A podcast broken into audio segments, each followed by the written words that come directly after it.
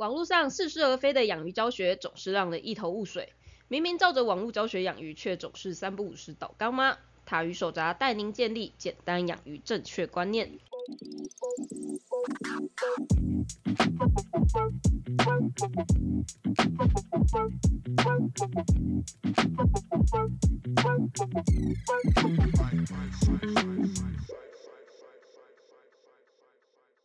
Hello，大家好，我是塔鱼手札兽医师阿汪，Hello，大家好，我是塔鱼手札的造景师阿喵。欢迎大家来收听我们这一集的水族大大不要听。对，新的一年我们还是希望水族大大不要过来。嗯哼，对，如果说水族大大可以像年兽一样的话，我也我可能会放很多的鞭炮，不过我当然会放环保环保鞭炮。炸死他！对，因为我真的觉得那一种就是会造成一大堆垃圾，然后还有一大堆烟雾的那种鞭炮，真的不是很好。我大概就是会放那个 用我们的高级音响啊去放那个鞭炮的声音，可以但是大家都不要来。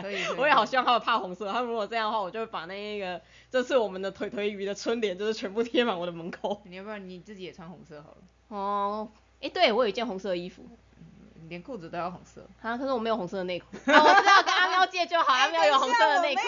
你不是有一件吗？没有，为什么你知道我黑内裤有红色？哎，得干，我为什么说出来？对吧？你明明就有一件红色的内裤。不是啊，因为以前洗衣服的时候都会看到啊。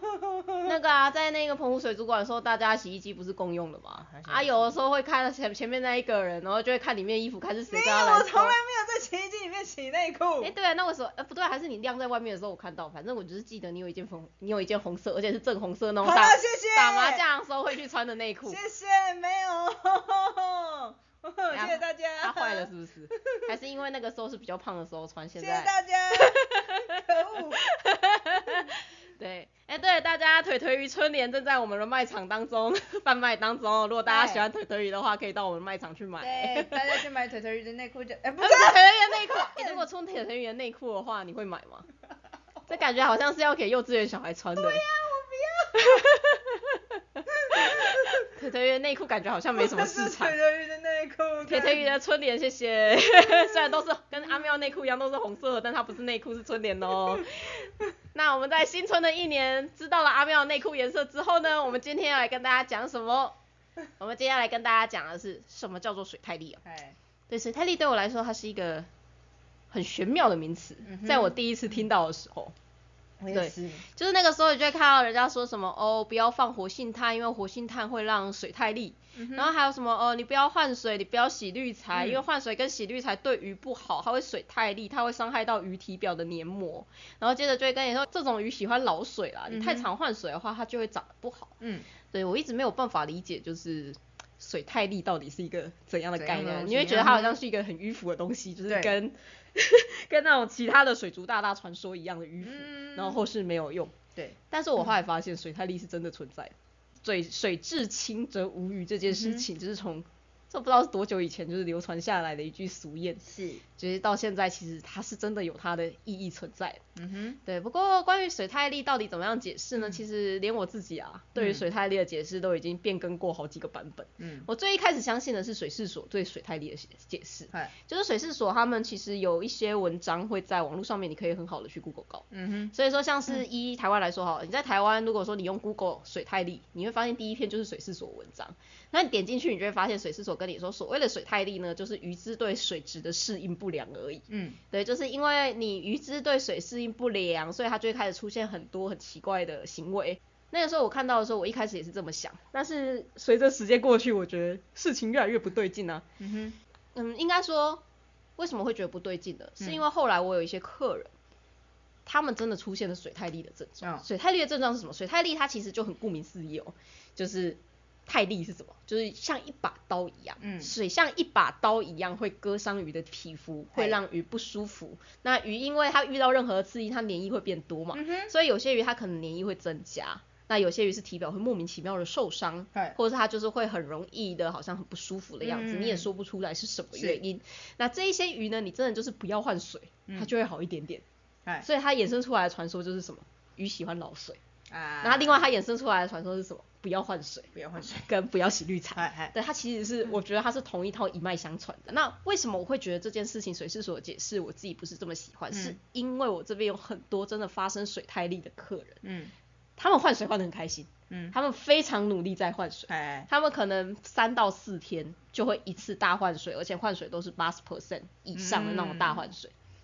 我们之前不是一直在说，其实如果说你真的想要常常换水，无所谓嘛。嗯哼，而且你常常换水的话，其实你的水质差异就不会这么大嘛。对因为其实你的水都还没有开始脏，嗯，它就已经被换掉。对对对，那甚至有一些事主，他会很直接，他直接做到二十四小时溢流，就他的水可能每一天就会完全百分之百的换掉，然后他就是开水让它一直溢流。嗯哼可是呢，这些一直开水溢流的事主，他们的鱼也很容易出现这种水太利的状况，而鱼的体表好像被什么东西割伤哼，的症状。嗯。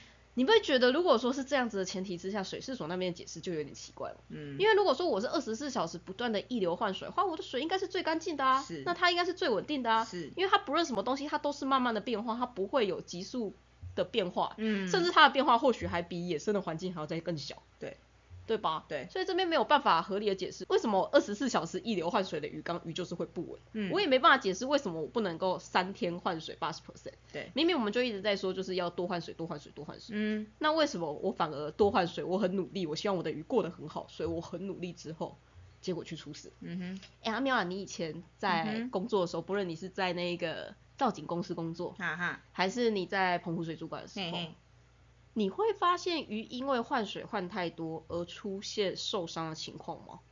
不会，几乎不会，对不对？嗯，对啊，不，而且你好像反而你常常换水，鱼的状况是不是会变得更好？对啊，反而你不换水，鱼才会出事。是，对，有没有发现这就是新水派跟老水派的出现？嗯哼，一派会跟你说这种鱼喜欢新水，是，你只要不换水，鱼就会出事。嗯哼，一派会跟你说这种鱼喜欢老，而且这两种鱼可能这两派说的鱼可能是同一种鱼哦。对，但这两种说法，我其实同时在属鱼身上都见识过。嗯有一派说属鱼喜欢老水，请不要换水；有一派说属鱼喜欢新水，请赶快换水。嗯哼，对，然后你就会发现同一种鱼有一派老水派跟一派新水派。嗯哼，我 在我职业的这么这样算久吗？啊，好像在水族大家面前不算久。对，在我职业的这段时间，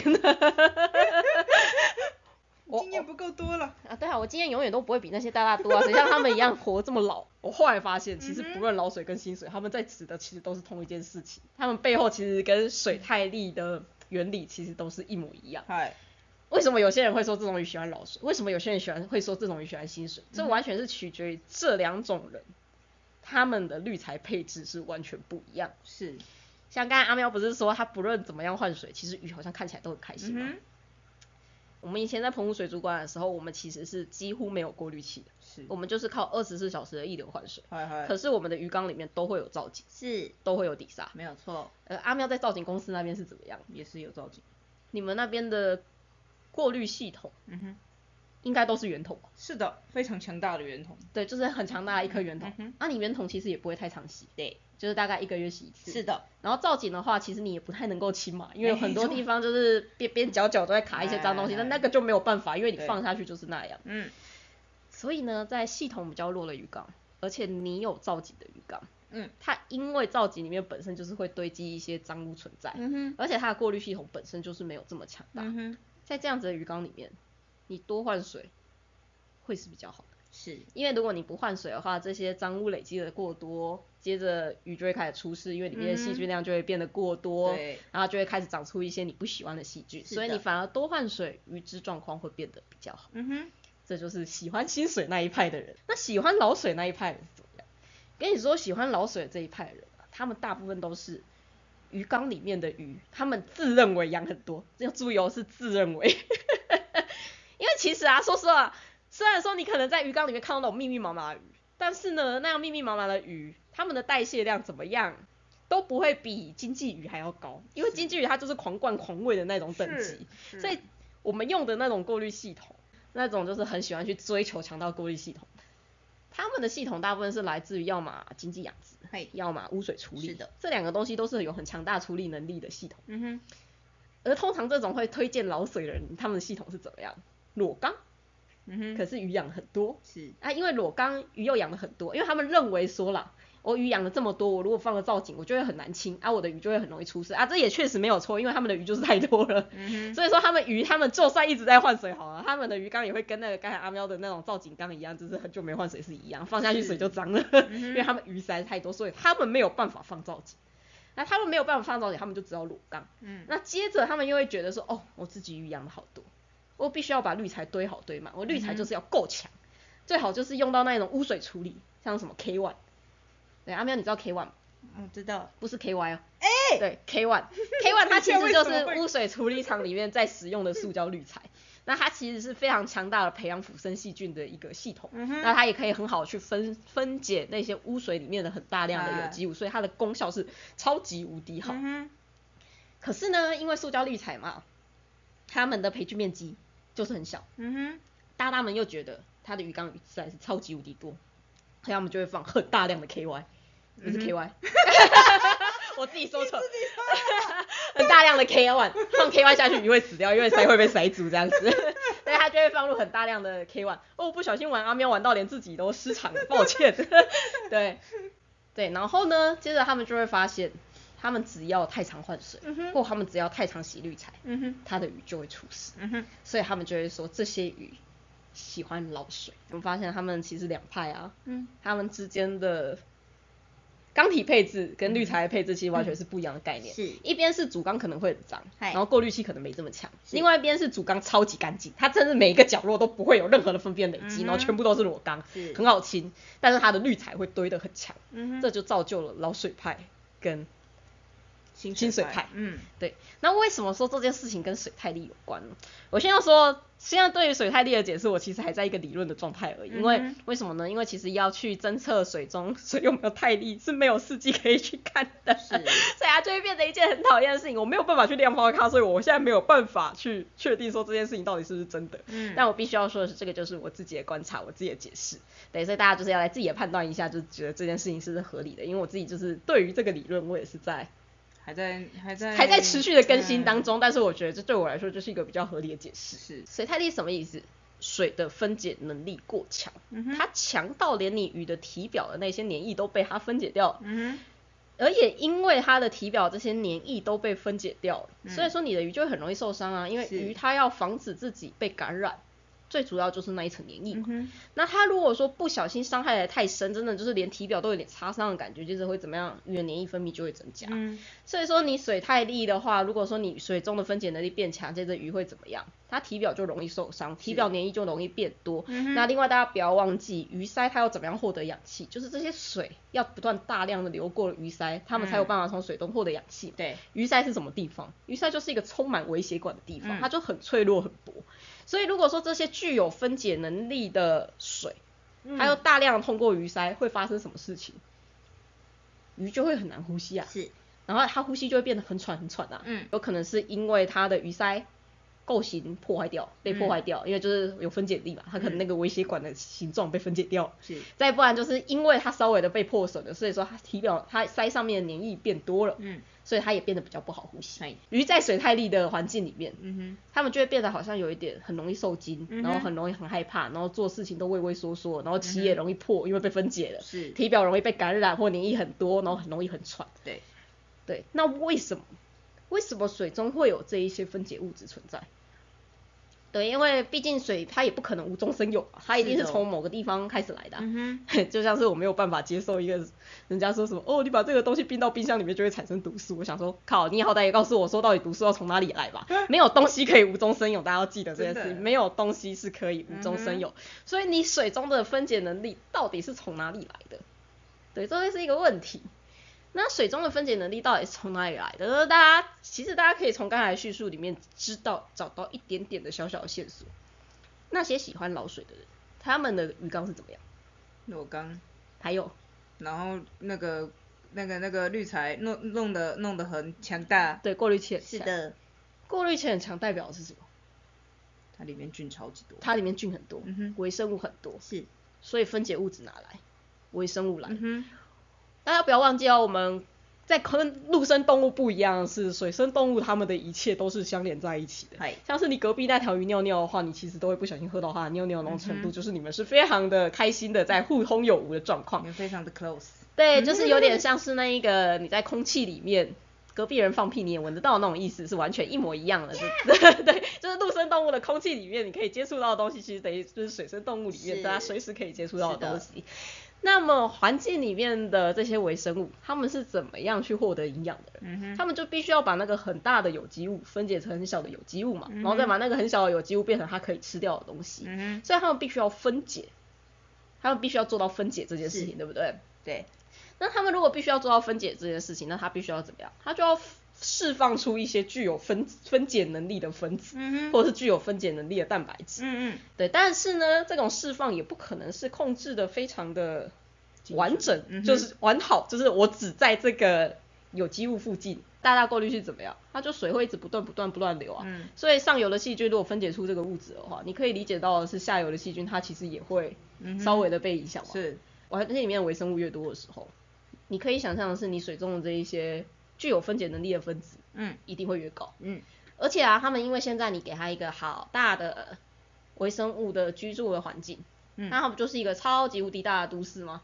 那超级无敌大的都市不就是所谓的一样米饲百样人吗？嗯哼所以 它里面就会有很多很多性质的细菌，然后他们会在里面努力的竞争者。是，但是呢，你的鱼缸里面呢、啊，现在拥有的有机物浓度其实就是这么高，嗯哼因为你可能就是定期就是喂这么多的食物，嗯哼，然后你就是有养这么多的鱼，所以它的有机物浓度就是这么高。哎，那在这么大一群细菌里面，怎么样的细菌嗯，它会胜出呢？精英菌，对，它一定是那一些非常精英、非常能力非常强大、最有效率的去分解那些有机物的细菌，它会最后胜出。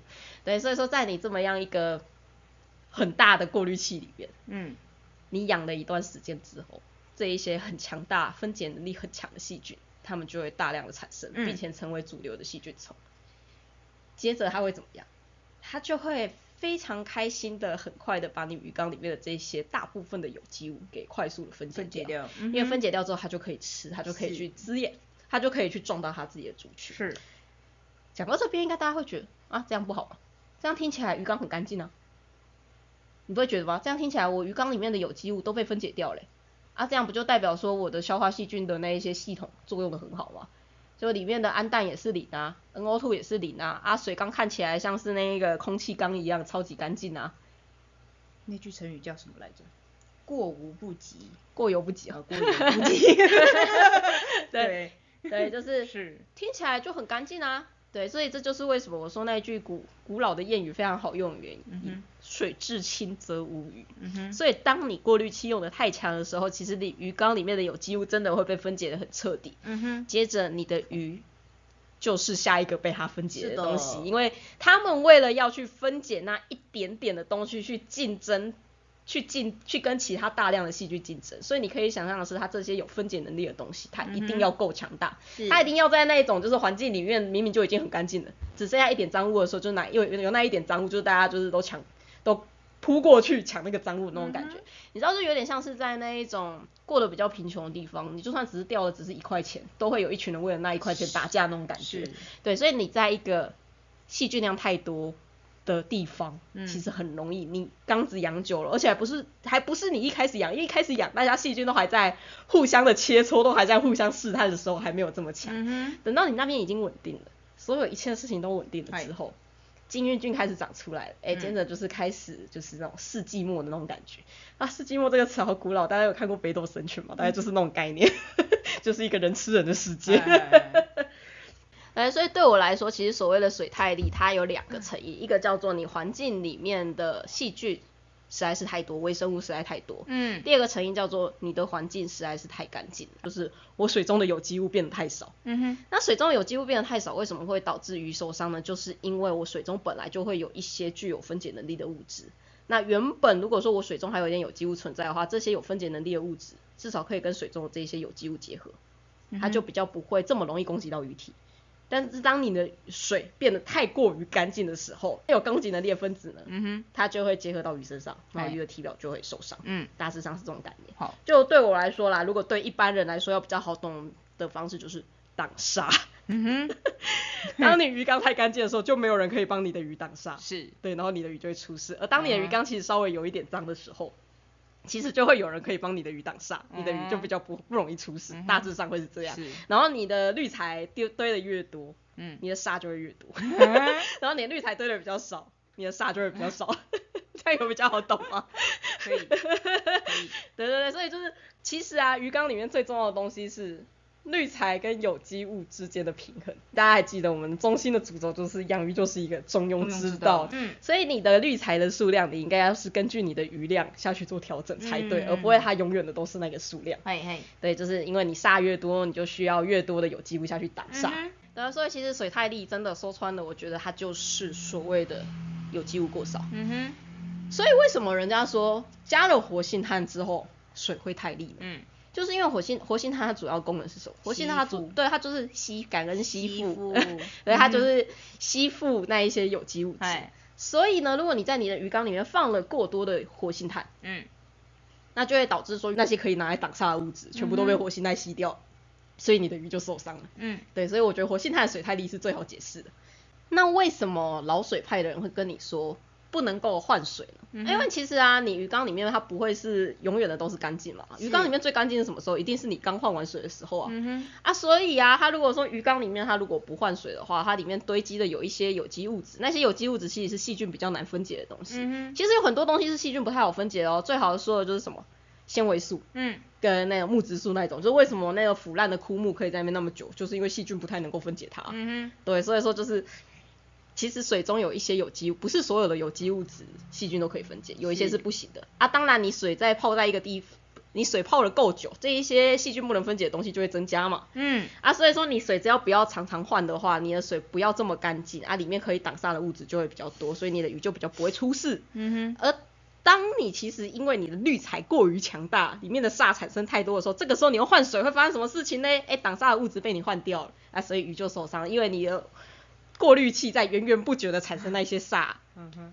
怎么了？没有，我是在想说，嗯拿一张符烧进去这样子。哎、其实说不定拿张符烧进去真的会有效哦。而且我跟大家说，为什么有一派的人会跟你说，嗯哼，你换水一定要加水稳。嗯，水稳是什么？水稳就是现成的挡煞物质啊。啊我都觉得我这一集很像在讲那个什么过年开市要怎么改运的感觉。那种直断对啊，就因为其实呢，所谓水稳里面的东西就是所谓的挡煞物质。消化细菌应该也可以吧？消化细菌不行，啊，不行消化细菌它就是煞的来源啊，它是啊细菌诶、哦，对哦，啊，不过啊，嗯如果说你加的消化细菌是那一种，就是它本身里面是那种有机物，它只是让细菌们过得比较嗨的那种物质的话，那它确实有一些挡煞的功能。但如果说你加的是细菌的话，它本身是一种煞 就是大家记得微生物就等于煞那些有机物就是挡煞。行，对，那为什么有些人明明就是你的鱼缸、你的水，你已经确定它是没有氯气的存在，但是有一些大大他就会十分的推荐你说，嗯你一定要加水稳，不加水稳，你的鱼会出事。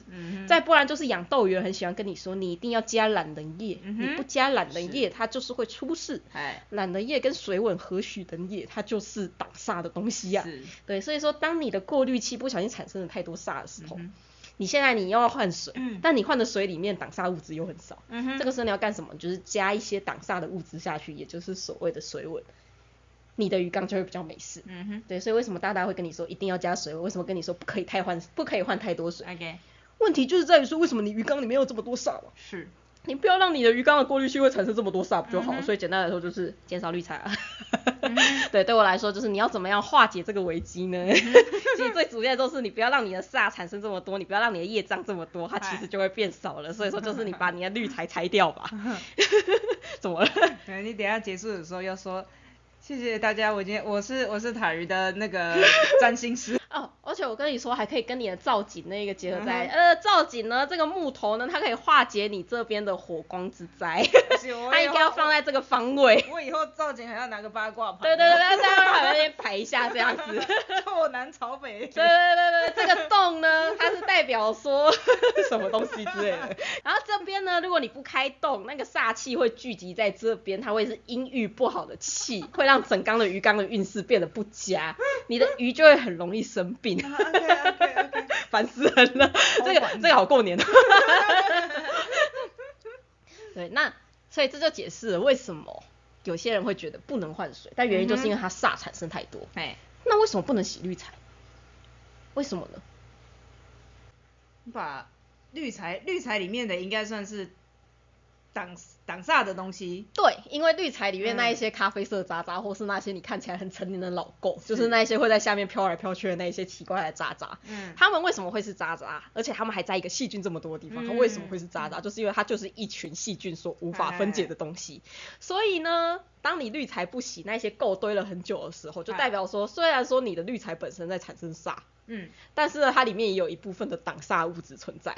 而当你今天心情很好，觉得啊天气回暖，我要来去洗滤材，嗨，把那个滤材上面的那一些挡煞物质全部洗掉的时候，嗨哎、嘿，事情就好玩了。啊，原本里面是一个挡煞物质跟煞在互相抗衡的世界，嗯现在完全就变成煞的完全的开心产出的一个时、时候。哎、所以你洗完滤材之后呢，你的鱼缸又要开始出事了。是，啊，但是呢，如果说你的鱼缸水没有同时换的时候，嗯至少你的水里面还是有一些挡煞物质存在，啊。嘿，所以说你的鱼缸出事了就不会这么的严重。嗯因此呢，这就产生出了为什么我不能够同时洗滤材又同时换水，嗯，因为这样子鱼就会生病。为什么呢？其实嗯它也是一个挡煞物质跟煞之间的 一个开心的关联性。嗯，所以对我来说呢，这些传说其实它所有的根源都是所谓的水太力。嗯，嗯，也就是你没有好好化解你鱼缸里面的煞会产生的问题。我觉得我这一集好像水族大大好烦哦。哎、你知道那种就是什么自由基跟抗氧化物质，我真的觉得如果用这种方式讲，大家应该会睡死。真的，对，我觉得最好讲的方式还是挡煞跟煞的。概念，这样就好了。嗯对，大家应该是台湾人，应该都知道什么是挡煞。吧。是是，那 印堂发黑也是这么一回事。而已啊、煞煞接受了太多，你就会印堂是发黑。没有错，哎、所以说我们现在来帮大家来顺一下，嗯哼，就是为什么会有老水派跟新水派的出嗯新水派是怎么样？新水派就像刚才阿喵说的一样，是那种滤材没有很强大的鱼缸，但是它主缸里面其实是有很多的造景。是，造景是什么意思？造景它就是一个会藏污纳垢的地方，但藏污纳垢的意思是什么？哎、那边会有源源不绝的抗煞物质，会一直不断的被释出的一个地方。而这些抗煞物质呢，也不是说它可以越多越好，大家不要忘记，一切都是中庸之道。嗯哼，就是要讲一个阴阳调和的概念，就是阴阳调和就是所谓的煞与抗煞物质的调和。阿喵看起来快要笑死了，我是应该用阿汉的语气来讲话才对？那个降落的那种感觉，九天嫌你的那种感觉会比较好一点点。你是很闲的闲吗？啊，我我也好希望我好闲哦，但是没有办法。好，反正 anyway 先回来。对，他就是讲求一个阴阳阴阳调和。嗯而那一种新水缸，它就是啊，那个抗煞物质会太多，嗯所以它的阴气会失调，所以你就必须要一直不断的帮它换水，降低它鱼缸里面的抗煞物质，这样你的鱼才会维持。比较安好的状况，不然这一些抗杀物质太多的时候，不要忘记煞它会杀谁，煞它会杀的呢，绝对不是只有你的鱼儿本身，煞也会杀这些细菌，所以你抗杀物质太多的时候，这些细菌它也会活得非常的活跃，也会哎活得非常的开心。接着你的鱼呢，会因为这些活得太过于开心的细菌，而就会被细菌感染，所以问题也是一样的。所以在这些新水派来说呢，他们重点是要降低环境里面的抗杀物质。而老水派是怎么样？老水派是它的整个鱼缸煞气实在是太重了，它只是因为过滤器用的太强，微生物太多，它的分解能力实在是太高，煞气太重，嗯，所以它变得不能换水。因为它一换水的话，它鱼缸里面的这一些抗煞物质就会不足，它的鱼就会出事。于是呢，就变成老水派，所以它其实就是阳气过重的状况。嗯对，所以这两个刚好就是两个完全不一样的极端。它的中心就是所谓的阴阳失调，你必须要去调和一下你的阴阳。嗯，那我们到底要怎么样去做出一个阴阳平衡的缸呢？阿喵现在已经在旁边快要不行了。没事，你继续。因为阿喵刚才说我录的很无聊，都在讲什么抗氧化剂，都在讲什么自由基，所以我就只好用这种方式来跟大家 解释一下这些有点玄妙的事情 希望大家听得懂，谢谢。对，好，所以我们要怎么做出一个阴阳平衡的缸？所谓阴阳平衡，就是第一个，你煞绝对不能够产出太多；嗯，第二个是你鱼缸里面一定要有一点抗煞物质来保平安。对，因为我不可能不产生煞，为什么？因为我如果说不产生煞的话，我鱼缸里面培菌面积就是不够啊，还是要想办法去培养那一些消化细菌啊。其实这一切事情煞的产生，其实跟腐生细菌比较有关。消化细菌一向以来都是腐生细菌的。小弟而已，对，它其实不是重点，对，因为其实你只要有一点点的滤材，甚至你不用有滤，你不用有滤材，时间够了，消化细菌都会长出来。其实消化细菌一直以来都不是鱼缸稳不稳定的重点，嗨，重点一直以来都是那些腐生细菌。嗯哼，但是你为了让一些腐生细菌稳定，你一定要有一个过滤器。是，对，所以说你一定会有过滤器的前提之下呢，你鱼缸里面的煞是一定会产生。嗯既然煞一定会产生呢，那我们需要就是需要有一点抗煞物质，嗯但我我又不希望抗煞物质过多，所以我们刚才还分析了刚才前面两个阴阳失和的那种状况，嗯你就可以理解说那个阴气失和，也就是抗煞物质太多的鱼缸是怎么样。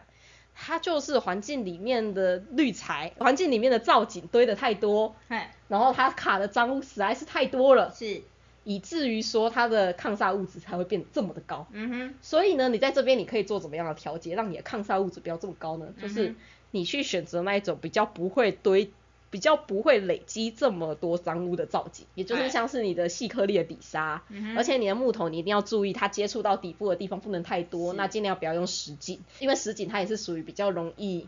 卡脏污的一个地方，嗯嗯但是呢，你也不是说让你的鱼缸完全每个角落都是干干净净，每个角落都有很完整的水流，因为这样的话，你鱼缸没有办法产生抗沙物质，不论你的沙多少，你的鱼缸因为没有抗沙物质，你的鱼还是你的鱼缸还是阴阳失和的状况。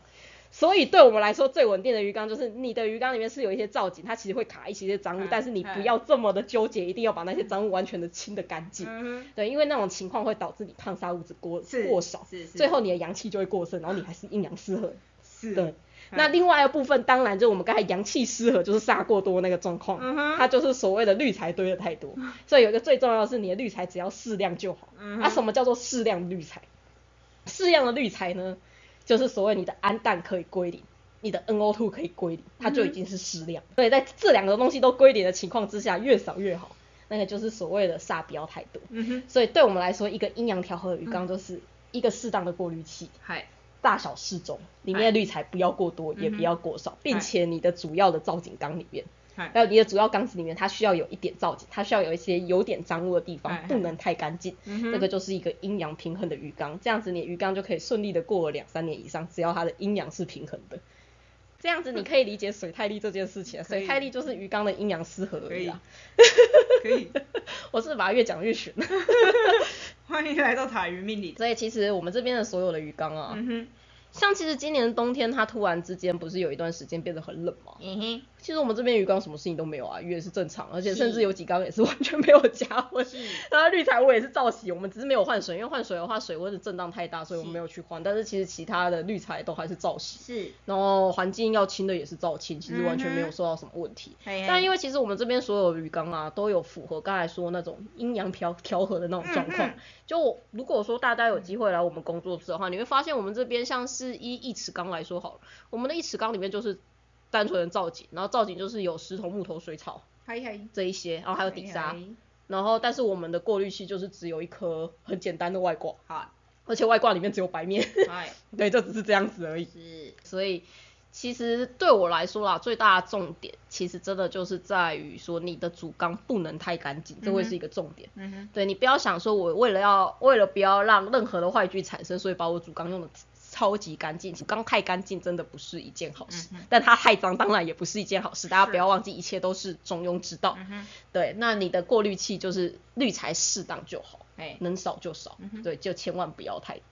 千万不要太多，因为其实太多一定会出事。没有什么东西是太多不会出事的，什么东西都有毒，就只是剂量的问题。嗯其实这一点在鱼缸里面其实调现，其实表现的非常非常的明显。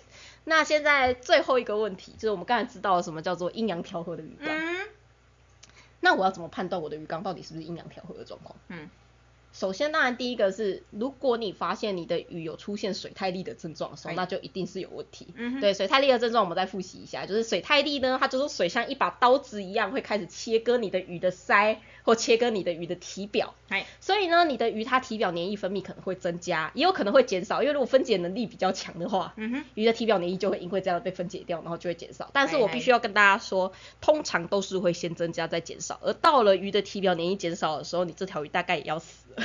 嗯 为什么这么说呢？因为其实啊，分泌黏液对于鱼来说是一件非常辛苦的东西。黏液主要的成分是什么？黏液主要成分就是蛋白质。嗨，所以当鱼它需要把自己吃进去的大部分食物都变成黏液的时候，你可以理解到的是，它其实可以用在生长的能量跟用在生长蛋白质其实会变得很少很少。嗯那到了最后，它终于没力的时候，它吃进去的东西不足以它分泌黏液的时候，它就会没有办法分泌黏液，嗯啊，接着它黏液就会变薄，啊，接着它嗯的皮肤就会受伤，然后它就会准备死掉。嘿，对，所以说，当你发现你的鱼原本黏液都分泌很多很多，突然分泌变少，你就要小心了，这条鱼可能真的快不行了。而因为这样子黏液分泌很多的地方啊，其实你会发现这些鱼平常很饿，它如果说状况还不严重，他们会很饿，好像一直要吃东西，然后好像一直吃不饱，可是怎么吃都不会胖，嗯，也长不大。哎，对，这个时候你就要怀疑是不是你的鱼缸阴阳失衡。那另外一个角度是，它有可能会伤害鱼的鳃，嗯所以鱼的呼吸可能会变得很急促，或是它可能会一直待在水表面，或是会一直想要去冲水流的那种状况，然后它就是没有办法安安稳稳的待着，嗯。就好像看起来一点都不安定嗯哼，的那种状况。哎，那就有可能就是真的就是你的水太力。嗯，那这边还有另外一个，我其实也觉得跟都市传说有关系的是，一件事情，就也是阴阳失和所造成的。嗯哼，有些人会说，他的鱼缸里面鱼的密度很高，嗯，所以他一定要打气。他只要不打气，鱼就会开始趴底，或是鱼就会开始变得很喘。但是他只要一加强打气，他的鱼就会恢复正常。甚至他只要每次他的打气机啊不小心停掉，或是不小心变弱，他的鱼又会开始出事。所以很多人都会认为说，这应该是因为水中的氧气量不足所导致的。嗯因为你看很明显嘛，我只要打气，鱼就会好转；我只要不打气，鱼就会开始很喘。嗯，你不觉得这怎么听起来都是呼吸困难的表征吗？但我自己觉得这件事情呢，为什么会跟水太力有关？我觉得是这样子，因为其实啊，造成水太力的这些分子，它们有一个特性，它们喜欢集中在水跟空气的接触面上。所以当你有打气的时候，气泡是什么？气泡它就是中间是空气嘛，然后外面是一层水嘛，所以气泡它本身就是水与空气的接触表面。哦，哎，对，所以说当它有打气的时候，这些沙它就不会随机的分布在水中，它其实这些沙都会被集中在水表层跟气泡的表面，所以鱼就不会被这些沙攻击。嗯哼，可是呢，当这些人他的打气机出事，或者他打气机变弱，他的煞开始没有办法集中起来的时候，煞就会整个平均的分布在鱼缸里面，嗯哼，然后最后就会导致这些鱼的受伤，所以嗯他们就会认为说是因为打气氧溶氧量不够的关系，但我自己认为不是这样，原因是因为其实淡水鱼缸里面真的很难陷入缺氧的状况，就算你的鱼养的很密，只要你没有菌浊的情况，其实它都不应该缺氧，所以这是一件我没有办法理解的东西。是，但是如果说是用水太低的角度来解释的话，其实它是一个很好理解的状况。嗯，而且我之前遇过最夸张的一档，大家知道优点这个东西吗？优点的话，它其实是具有双重性的。优点它本身是煞，也是抗煞物质，嗯 就是看它如果优点遇到煞的话，它就会变成抗煞物质；但优优点如果遇到抗煞物质的话，它就会变成煞。它是一种具有双双重性的状况。嗯，那它们呢，就是优点，它在遇到那一些煞的时候，它其实是会变透明的。嗯，那我那个时候就做过一件很有趣的事情，我把一个就是煞气很重的缸，它的水表面的水抽起来，哎，跟我用一个很长的吸管去抽它水底下，它水表面的那一层煞、重到我只要一滴下去，我的优点就会变透明的。嗯，但是它水底下就是优点要滴好几滴，它才会慢慢变透明。所以它其实就嗯在那种就是煞气很重的缸里面，如果说你打气又很强烈，其实你是可以观察到这种上下上下层它的水层是有分层的状况。是，那有的时候你在鱼身上你会看到怎么样表现？你会发现鱼好像不喜欢去水的表面，它都一直趴在底部，然后都不敢动的样子。嗯就它好像完完全全连想要游到水面上，它都需要鼓起很大勇气的那种感觉。其实它反而会变成这种表现。所以当你发现你鱼缸需要打气才有办法维持，然后并且你的鱼可能会有体表黏膜增加很厚的那种状况的时候，你就要开始考虑你的鱼缸是不是真的阴阳失和了。嗯哼，对，这个时候就是你要去调整的时候。不过我会建议大家一件事情，最近天气比较不稳定。天气不稳定的意思是什么？天气不稳定的意思就是你环境里面，如果你做了任何的变动，这些微生物它要恢复正常的时间会比夏天还要长。嗯，所以如果说你现在鱼缸虽然说你已经判断它是阴阳失和的状况，嗯但是我也建议大家不要急着下去做处理。如果说你的鱼现在没有什么立即的危险，然后你其实也已经这样子做，大概已经和平的这样子饲养了，也至少半年以上，那鱼也没有变坏，也没有变好的情况之下，我会建议大家等到夏天的时候再动工比较好，因为这个季节细菌虫真的不稳定，我真的不知道它会发生什么事情。是，细菌虫不稳定会怎么样？细菌从不稳定，你在这个时候想要调和阴阳的时候，就会有邪气入侵，也就是所谓的原虫会趁虚而入，因为环境里面的微生物它们是互相制衡的关系。当你的细菌变弱的时候，就是原原虫或是真菌变强的时间。对，所以我会建议大家，你的鱼缸毕竟主要在维护你鱼缸安定与否的是细菌，是，所以你最好挑在细菌比较活跃的日子再去做这件事情。那如果说你确定最近天气可能会不稳啊，像是会突然变凉啊之类，就尽量不要做，你就是维持就好。那因为这些。铩啊，它们其实本身就是一个很强氧化性的物质。如果说你希望鱼可以更好的撑过这段时间的话，你就是在食物里面再多补充一些抗氧化物质，就是像是维生素 C 啊，或者像是一些维生素 E 这些有抗氧化能力的东西，其实就可以帮助它们稍微度过这段时间。那等到夏天正夏天的时候，你想要更改再改，而且要记得一切都是慢慢的改，不是一下全换。一下全换的话，你虽然很想要调节阴阳没有错，但是呢，你一次全换，你只会让里面的阴阳开始乱窜。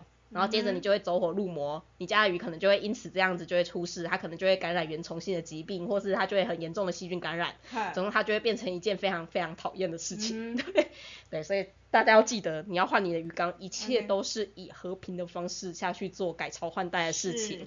对，如果说你一次就是革命起义的话，你真的不知道现在继承你的国家的那一只细菌到底是暴君还是一个。明君，这真的你没有办法去控制，对。但是如果说你可以和平温和的方式下去慢慢的改革的话，你至少会引起的流血暴力事件不会这么的多。所以请大家就是手下留情。对，就是如果说你的鱼缸真的有阴阳失和的话，你可以在鱼身上观察到这一些的症状。是。而其实你在滤材跟你的水质数值上面来说，你也是可以看到一些迹象，证明说你的鱼缸其实是阴阳失调的状况。先以滤材来说，如果说你鱼缸里面的分解能力真的很强大的话，你会观察到什么事情？你会观察到你的滤材都不会脏诶。你会观察到就是，假如说你现在是阳气失衡，也就是你的煞比较多的时候，煞是什么？煞是分解物质。嗯哼。它分解的是什么？它当然包括你滤材上面的那一些卡住的有机物，它都可以分解掉啊。连鱼的体表都会分解掉，那你当然滤材上面那一些咖啡色渣渣啊，那一些比较多的粪便啊，那些饲料，其实很快都会分解到不见哦。所以如果你发现你的鱼缸的滤棉啊，其实它真的不太会脏，你甚至两三个礼拜换一次它都不会脏的情况之下，你就要考虑看看你鱼缸是不是其实有可能煞会有点多，就它分解能力是有点强的。那如果你发现这件事情的话，就代表说。你可以再降低你的滤材量，让你的煞产生不要这么多。对，你要注意到的是这件事情，滤材太干净，永远的太干净，真的不是一件好事。其实就我们自己鱼缸来说，我记得我们的鱼缸其实大概一个礼拜不换，它上面也是会有一些脏脏的东西，然后也会变得黄黄，它不会是完全的干净。对。但你知道我有看过有些饲主的鱼缸，它很厉害，嗯哼，它是养异型，养金鱼哦，每天喂个两三餐，它的棉呢两个礼拜才要换一次。哇。对，但是它的异形全部的粘液都很厚，你就知道发生什么事情了。嗯 对，就是你喂了多少食物，它就应该有多脏。是。对，就是它应该会是等比例的增加才对。那如果说你发现就是它真的，你明明就喂了很多，但是鱼缸不太会脏，这个时候你就要考虑看看是不是你鱼缸里面的沙太多。好。那另外一个方向就是阳阴气太重，也就是你的抗煞物质太多的时候会发生什么事？那你的滤材莫名其妙就脏了。你每一天一天两天，它就会整个被塞住，或者整个就是变得超级无敌恶心，然后水甚至会通透通不过去，甚至你会在你的滤棉上面看到一层厚厚的粘液。嗯哼，这种情况是什么？你的阴阴气太盛，你的抗煞物质过多，就是你鱼缸里面的有机物过多，这个时候你也要去调节。哎，所以其实你从滤材容不容易脏这件事情，你就已经可以去看出个一二。嗯哼，阿喵今天一整场都呈现一种要笑不笑、皮笑肉不笑的状况，真的是很过分。说化学很无聊的也是她，然后觉得我在这边乱说的也是她，真的是很麻烦的女人。穿红色内裤的女人都这么难搞。我觉得不是。看一下。今天是什么黑色的吗？我才不要说了，我是不会掉进陷阱里的。对，阿喵的内裤颜色都很需要爬。我都今天好像是白色。哎，我这是黑色的。谢谢，谢谢。没有人想要知道我的内裤是什么颜色啊？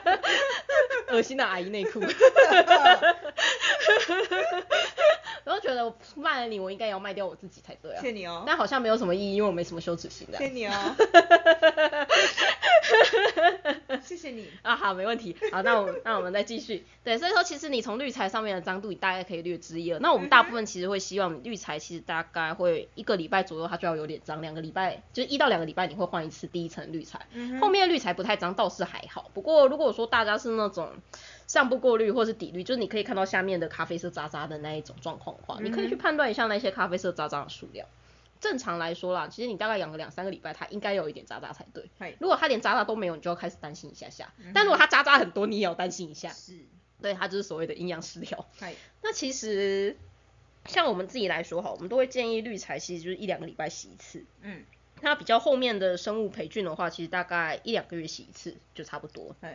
对。那大家可以根据就是自己洗的时候的那种状况下去做一点微调。但是如果说你发现你的滤材像生物过滤的部分，你其实可能一个月洗一次就已经超级无敌脏，那八成就是抗杀物质有点过多，有就是有机物有点过多。是。但是如果说你发现你好像过了三四个月洗滤材，它都甚至连一些咖啡色渣渣都没有，它是洗个几末的话，你就要开始考虑说你是不是其实就是沙有点多，它分解力有点强。所以说这一部分大家要注意一下，这是你可以从滤材上面去判断出来部分。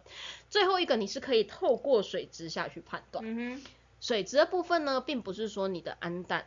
或者是 NO2 这一些哦，其实 NO3 当然偶尔可以判断，因为 NO3 就像是我们前面几集所说的，就是当你鱼缸里面的滤材堆的过多的时候，它其实有可能 NO3 会过高，因为你的细菌量太多，多到连一些自云的细菌都开始长出来，而这个时候其实也是你的煞害多一个表现。但是我必须要跟大家说的是，NO3 就算是正常的，也不代表说你的煞。是完全是 OK 的，因为有些时候它真的不是说你环境里面的细菌量太多，因为 NO3 太高，其实是代表说你细菌量太多。有些人是他对于滤滤材的了解非常的透彻，嗯，他也知道要怎么样去让这个滤材发挥它百分之百的功能，而导致于说它的过滤器里面的细菌效率太高，所以它的细菌量其实是合理的，但是它细菌工作效率太高，才导致于沙大量的产生。嗯。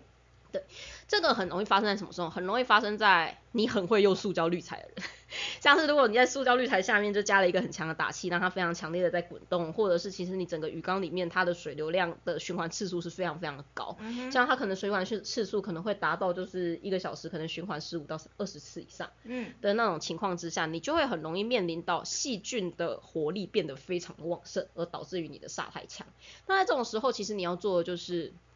不要让你的滤材效率这么好，就你必须要让它就是稍微的停止一下，不要就是随时就百分之百的威力这样子同时的不断的发生，它会把自己烧毁掉。就是当你发现你发生水太力这种情况，就是你的滤材出现这种情况，然后你的鱼出现这种情况的时候，你可以考虑看看，有的时候去调降你的滤材的功功率，它会是一个方向。对，那要注意的是，当你煞太多的时候，不代表 NO3 会过高，但是当你 NO3 过高的时候，其实大部分煞都是有点多的。对，大家可以理解到这是逻辑关系哦。当你 NO3 过高，大部分都是煞过多，但是你煞过多，NO3 不一定会过高，甚至有一些事主他的 NO3 甚至是零，都是有可能发生的事情。对，所以这一点是大家要特别注意。那其实这一些就是煞过中的鱼缸啊，其实还会有一个还蛮有趣的特性，哎，鱼缸的过滤器。里面或者是水的表面上，嗯哼，会有一些没有办法消除的泡泡，它会很像是那种蛋白泡，就是你的过滤器的状况不好的时候产生的蛋白泡，但是它其实是因为你的沙太多，导致于很多的泡泡累积在表表面上面。但说真的，因为这个有点物理的关系，我对物理没有这么熟，所以我不知道为什么会有这种情况。但我必须要说的是，就是目前我们这边观察到的情况，就是基本上有出现水太绿的鱼缸，它们的过滤器的边缘。或是你鱼缸的边缘，其实都会有一些不太容易破的泡泡产生。而因为通常看到这些不容易破的泡泡啊，饲主就会很紧张，就会觉得说，哦，我是不是细菌的状况不太好？他就在加更多的滤材，然后状况就会越来越差。对，但我必须要很诚实的跟大家说，我不知道原因为什么，但是有这个现象。所以当你出现泡泡的时候，其实你也可以上去考虑看看。就是去检查看看你的水质是不是有问题，或者是你可以去尝试看看减少一些滤材，然后并且去综合的判断一下你的鱼是不是有出现一些畏畏缩缩或是鳍很容易破掉的情况。甚至有些鱼它的表现啊非常不明显哦，它只是原本应该是透明的鳍，嗯哼，变得有点白雾，嗯，就只是这样而已。但其实所谓的白雾的意思就是稍微有一点受伤，有一点点发炎，有一点点水肿，所以它就会变得很不明显，但其实是会有这样子的情况发生。那所以其实我们这一集的水太力大概就是到这边告一个段落。虽然说好像在讲很科学的东西，又把它讲得很玄妙。对，其实那如果说就是各位有比较，你忘记要卖那个挡煞挡煞小物跟那个开运小物了。挡煞开运小物是那个春联，哦对，春联。挡煞小物就是就是造景。哦 so 你 ga 啊忘记工商了。阿喵好厉害哦。对对，那如果说大家就是对于科学比较有兴趣的话，其实我刚才里面所有说的煞，它其实就是所谓的自由基。自由基的话，它就是一个具有很强大分解能力、破坏能力的一个物质，像是不论是漂白水，还是氯气，然后还是臭氧。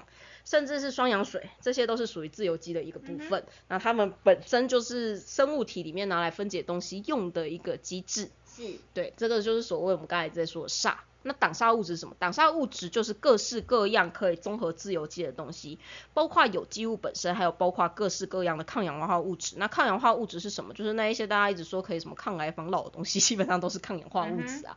那还有我们常说的维生素 C、维生素 E、维生素 A 这些东西，也几乎都是抗氧化物质。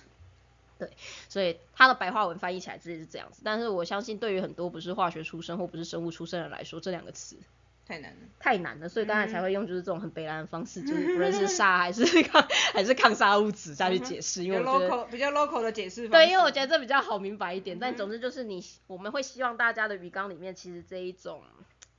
抗氧化的能力，它其实是一个平衡的状况，它需要有一点，但是它不能太多，它不能多到伤害到你的鱼子啊。对，然后有些人会说，他为什么他的鱼缸里面加了消化细菌之后，鱼就开始出事？这也很容易会发生在消化细菌的效果太强的时候，因为消化细菌它本身就刚才阿妙不是有问吗？就为什么加了消化细菌以后，你的沙会变强？是因为消化细菌它其实大部分都是分解能力很强的细菌。我们看到重点。分解能力很强的细菌，分解能力很强的细菌意思是什么？可以产生的杀很多之外，它可以很快的去分解掉这些抗杀物质。所以有些人会发现，你加了消化细菌之后，你的鱼缸的状况变差，是不是这个消化细菌有问题啊？其实有时候不一定，有时候真的是你鱼缸里面的这一个阴阳平衡的问题所导致的。我觉得有非常非常多的都市传说，其实是跟水太力有关，而且我也认为说水太力这件事情是取决于你的鱼缸到底稳不稳定的一个非常重要的关键点。对，所以如果说大家有想要更加深入的去了解，就是你的鱼缸里面到底我要怎么样去配置这一些滤材，然后还有我鱼缸里面的细菌，它现在到底发生了什么事情？大家可以考虑去上我们的那个水族关键知识第二堂，就是水质的那堂课，其实里面就有更详细的去讲解了这件事情。对，不过一般的饲主我是觉得不用上到那堂课，那堂课真的是专门给那种非常想要知道为什么的饲主，或者是你就是会帮人家设缸，或者是你会帮你会想帮人家解决问题的这些饲主，我觉得会比较适合。对，因为那毕竟算是有一点难度的课程呢。是是，对，是的，是的。那我们下一集的话。在我们这一集怪力乱神的一集之后，他算了，对大家来说，我们每一集都怪力乱神啊。那他们懂什么？没有经验的人，他们在那边乱讲话。我养二三十年养鱼经验跟他的经验就是不一样，奇怪，为什么你的经验就是对我经验就是错的？莫名其妙。对，对，我们是下一集要来讲什么？下一集其实有点想来跟大家谈谈，就是有一点像是这一集的延伸。嘿，绿茶要不要洗？嗯哼，因为我最近不知道为什么。好多事主跟我说，嗯哼，冬天到了他不敢洗滤材，哦，而且有很多事主真的因为这个季节洗了滤材，鱼就出事。嗯哼，其实这件事情跟这一次的水太力是有关系的，有关联，但是也不是所有都有关联，所以我就想说，就是来综合一下，更深入的讲解一下，就是我滤材到底该不该洗。嗯哼。哎，那那听完这集，大家应该知道你的水该不该换吧？到底它应该是新水还是老水？其实不论是新水还是老水，它只要是阴阳调和的水都是可以的哦。对，老水的话，老水派的话，其实就是因为它环境里面的煞太多而已。那新水派的话，其实就是它环境里面抗煞物质太多而已。那不论是哪一个，其实都可以，你只要水质是稳定，阴阳是调和的，鱼都可以活得很好。